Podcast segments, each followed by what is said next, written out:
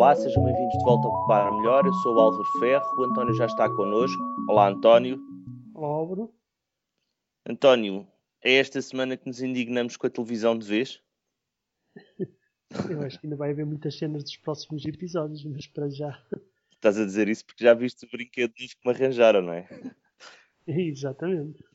Eu só ainda não tive tempo foi de pegar nele. Mas esta semana aparece mais uma notícia na internet a dizer, a falar sobre a famigerada Smart TV, a tal que mandava a informação de volta para a LG a dizer o que é que a pessoa estava a fazer na televisão. Eu vi mais alguma coisa, não é?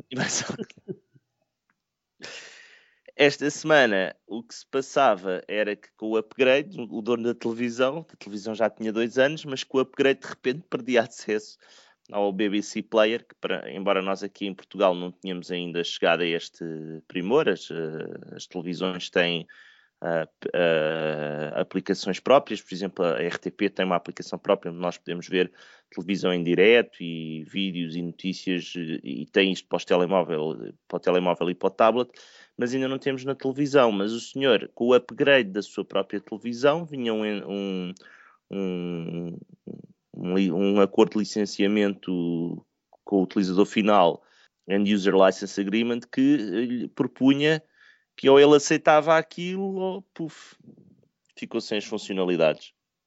Exato. Exato.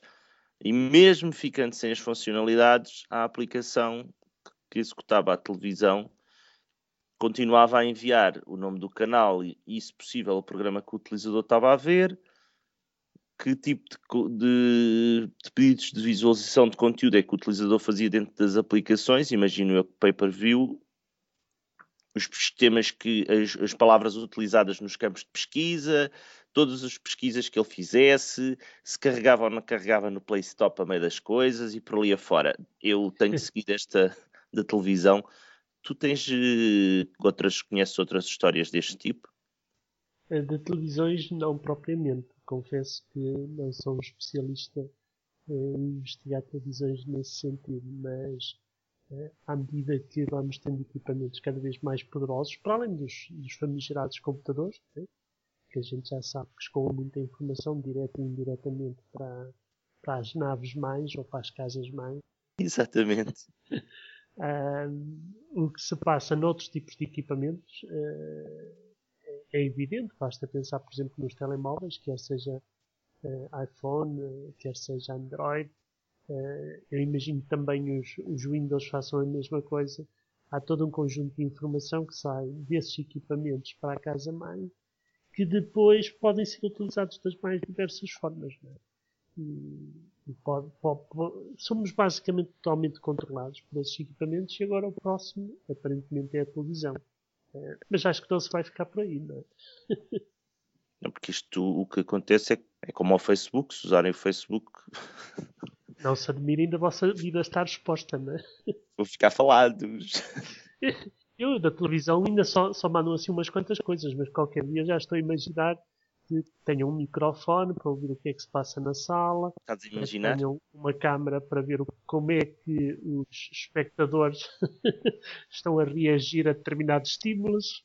Tu não te recordas, não sei se a gente chegou a falar nisso aqui, recordas de que há uns equipamentos de, de avaliação de aqueles equipamentos para contar a quantidade de vezes que as pessoas, a quantidade de pessoas que estão a ver um determinado programa, para, para calcular os shares da audiência. Aos mídia, sim. Por acaso não conheço o equipamento. Acho que há um que funciona através do microfone que ouve qual é o programa que tu estás a ver na televisão. Ah, sim, já ouvi uma referência a isso e parece que é o sistema atual, sim. É só para ouvir o que está a passar na televisão, mais nada. A gente só quer saber qual é o programa, não é para ver se vocês estão na sala, nem se estão a conversar. É isto. É Eu não sei, nunca os vi, nem sei exatamente como funcionam. É. Embora a gente já está a imaginar o que é que, o que, é que poderá eventualmente acontecer, não é? Gostávamos de ter acesso a um destes. não, as, as, minhas contribuições para o sharing iam ser um bocado, digamos que, diferentes. Pois, é, era, iam ser diferentes. Aqui, aqui vamos, vamos avançar. Aqui eh, esta semana não, não foi a única coisa doida que se passou. Há quem faça coisas doidas também. Entre os é. autores de poupar melhor, não é? a doidice chegou, chegou cá à nossa casa esta semana. Uh, há muitos, muitos anos que eu andava para fazer esta experiência, mas por uma ou outra razão nunca, nunca, nunca tinha avançado. Uh, aqui já há algum tempo, já há uns meses, seguramente, um colega meu uh, abordou-me e, disse que tinha um problema, tinha um disco de um computador, daqueles uh, amovíveis, não é? portanto por USB, uh, tinha lá montes de informação, mas já não conseguia aceder. Uh, aparentemente teria, teria caído ao chão e teria sido essa queda que desencadeou o, o, problema. Eu tinha ouvido referências já há muitos, muitos anos que havia uma forma de resolver, mais que não seja para dar tipo uns últimos sopros de vida aos, aos discos, que era a estratégia de os meter no frigorífico? Ou melhor, no congelador, é? e, e, digamos que reanimá-los mais que não seja por algum tempo suficiente para tirar de lá de dentro o, o, o, o sumo, os bits que lá estão. É? E então depois de algumas semanas a estudar a coisa e depois de mais algumas semanas em que atrapalhava com outras tarefas não consegui fazer, foi esta semana finalmente que meti mãos à obra e resolvi experimentar como é que um disco eh, se, digamos que até que ponto um disco seria recuperável através do, do, do arrefecimento. Uh, isto, é, isto é assim, parece um bocado magia negra, não é? Uh, é limite urbano. Ah, tens o disco no, no, no, congelador e saltares três vezes com o pé esquerdo a bater com a mão direita na orelha esquerda isso funciona.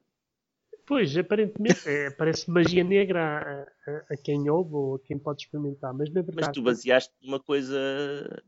Eh, tu baseaste isto numa história mais ou menos conhecida, não é? Há uma história bastante conhecida na área da engenharia. Eh, não é assim muito conhecida, imagino que seja mais conhecida pelas pessoas que lidam com a área da, da astronomia ou de tudo que tem a ver com.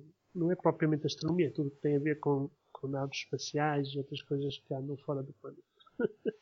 Eh, aqui há umas, há uns, umas três décadas, mas foi há cerca de três décadas, a Voyager 2, eh, a nave espacial que foi lançada na, na, década de 70 e que neste momento já vai nos confins do sistema solar. Uh, ao passar por Saturno, o sistema da máquina fotográfica engatou. E engatou de forma a que já não funcionava e já não tirava mais fotografias Felizmente ainda tinha tirado umas quantas muitas giras para a época a, a Saturno. Uh, mas depois de alguns testes em terra e, e, digamos que algumas práticas da engenharia pura e dura, né, como era antes, agora já é engenharia mais informatizada e sabe só o que é que isso dá. Uh, na altura, o que aconteceu foi que eles conseguiram pegar numa réplica uh, da Voyager e chegaram à conclusão que ao fim de não sei quantas centenas, mas era tipo não sei se eram 252 ou 352, era assim. Um... 352, diz no livro que tu ah, vais citar. Livro. Sim. Uh, descobriram que a máquina ficava sem óleo. Uh, ou seja, não era sem óleo, era sem lubrificante, melhor dito, não é? Uh, e então o que, o que acontecia, basicamente, é que eles chegaram à conclusão que tinham tirado acho que 348, estás a ver aí desse lado, acho que havia tipo uma diferença de, mínima de fotografias. E então o diagnóstico do problema era claro, faltava lubrificante na câmara fotográfica. O problema é que a câmara fotográfica não estava propriamente à mão, muito menos a, a nave, não é? E então o que se gizou na altura foi uma estratégia de aquecer e arrefecer esse mecanismo para que o stress térmico funcionasse quase como lubrificante, ou seja, aquecendo e arrefecendo um determinado metal, uh, digamos, pode, pode, pode aumentar e, ou, diminuir em termos de dimensões, pode fazer com que determinada coisa que estava, por exemplo, uh, parada, possa, possa permitir a sua movimentação. E a lógica dos discos duros era basicamente a mesma coisa. Uh, era que eles, o metal ficava, entre aspas, preso, e com aquecimento e arrefecimento aquilo desencravava e permitia o funcionamento posterior do disco duro. E isso é tão verdade que aparentemente alguns discos, há cerca de 10, 15 anos, tinham realmente esse problema e, portanto, nessa altura, o frigorífico eh, ou o congelador era realmente uma possibilidade em termos da resolução destes, destes problemas. No fim e ao cabo, o que aconteceu é que o, o disco que ainda está em minha posse, mas vou entregar ao meu colega, não abriu as portas, ou seja, continuou fechada a investigação cá de fora e, portanto, eventualmente haverá outros métodos para, para, para extrair a informação, mas esses já não estão uh, ao meu alcance. António, esta semana ficamos por aqui. Obrigado, António. Adeus, Álvaro.